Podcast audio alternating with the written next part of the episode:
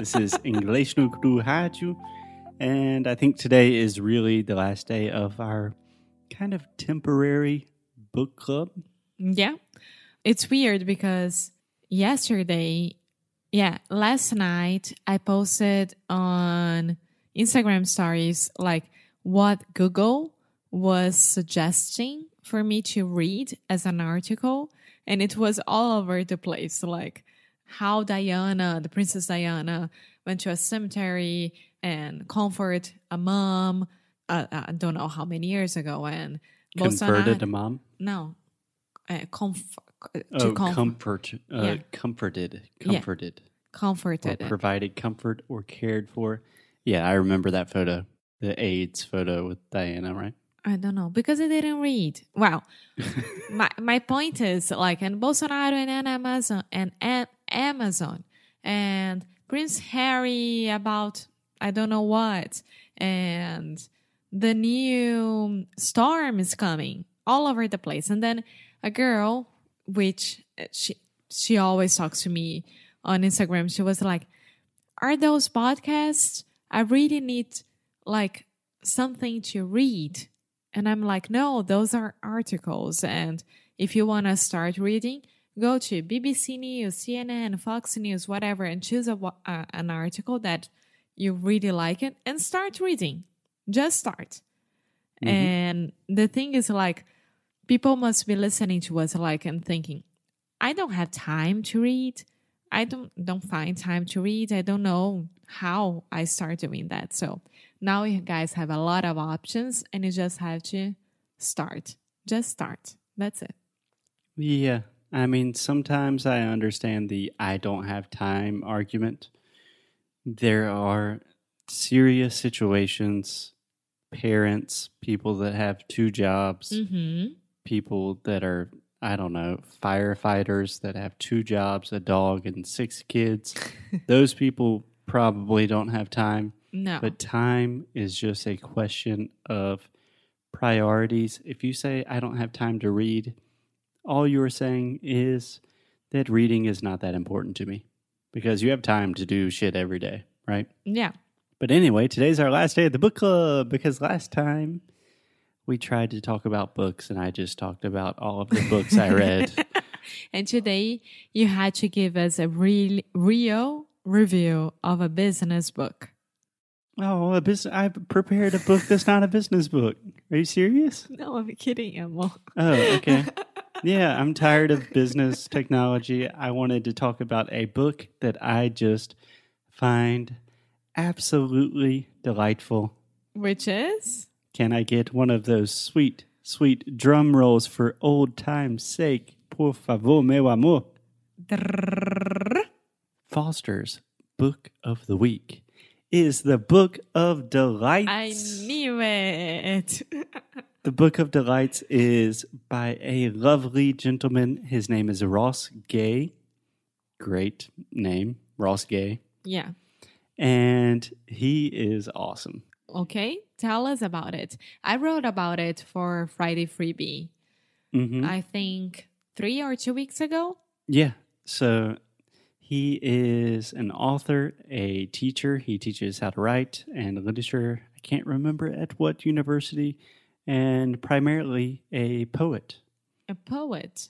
Yes. So he primarily writes poetry, but the Book of Delights is when he turned 41 years old, I believe, on his 41st birthday. Mm-hmm. He decided that he was going to write one short essay every day for a year about something delightful. Just like a diary. More or less. More or less, yeah.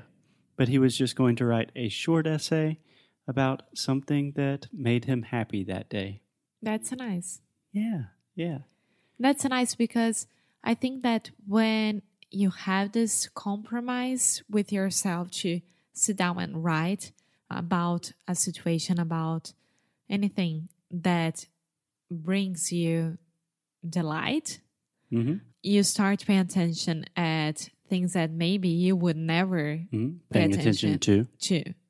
Yeah. Okay. You start paying attention to things that you would normally never pay attention to. Yeah. Yeah. Yeah, he even says that in the book, and I've listened to like interviews and podcasts with him as well. That when he started writing about delight, at first it's just kind of okay. Today I was sitting at a cafe and a bluebird flew right beside my coffee cup, and it was delightful. But he said doing that every day, his delight radar or his capacity for delight increased every day, which I think is beautiful. You I could even say delightful. Yes, I think it's beautiful. But why do you think it's one of the best books like that you read nowadays? That I've read nowadays. That I've you've read nowadays. okay, so if you've listened to the most recent episodes, you will probably have recognized that I've read some weird shit. A lot of business books, a lot of technology books, a lot of books about mental health.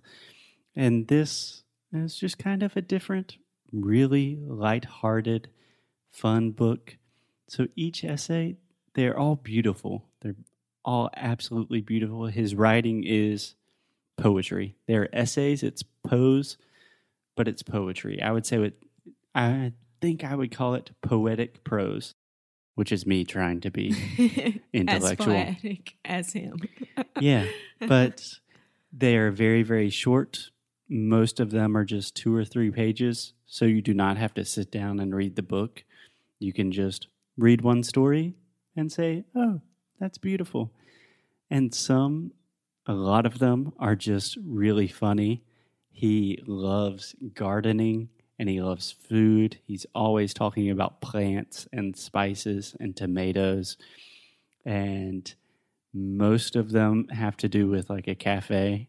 Like he's like, I was going to the cafe to write, Mhm. and then I got lost, and it was delightful. And some some of the stories are very serious about like people dying and stuff, but finding delight in difficult moments.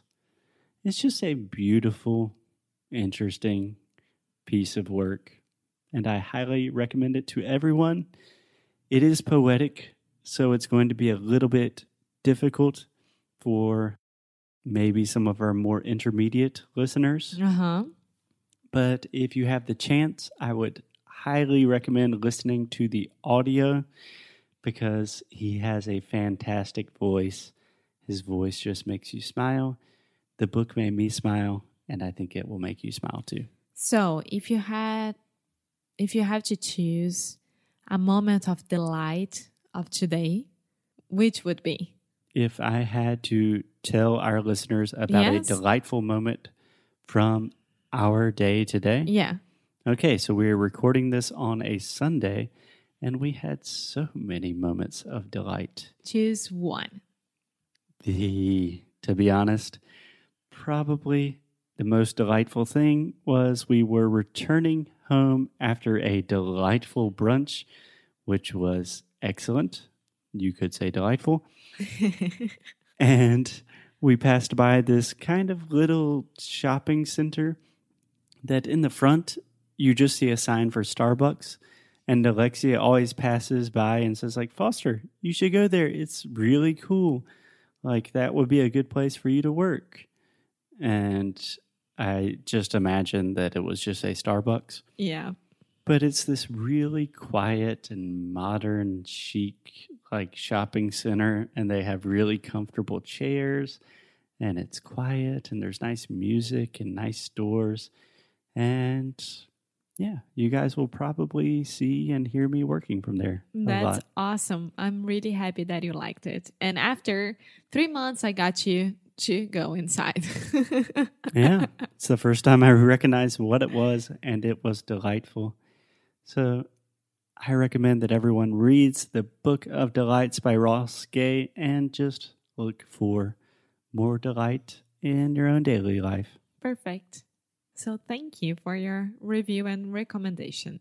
yeah i would say you are welcome for my delightful review and my delightful recommendation Because we are delightful. Y- yes, at least you are, my dear. It is definitely about to storm in a very scary way. So let's turn the computer off for now. Bye. Bye bye.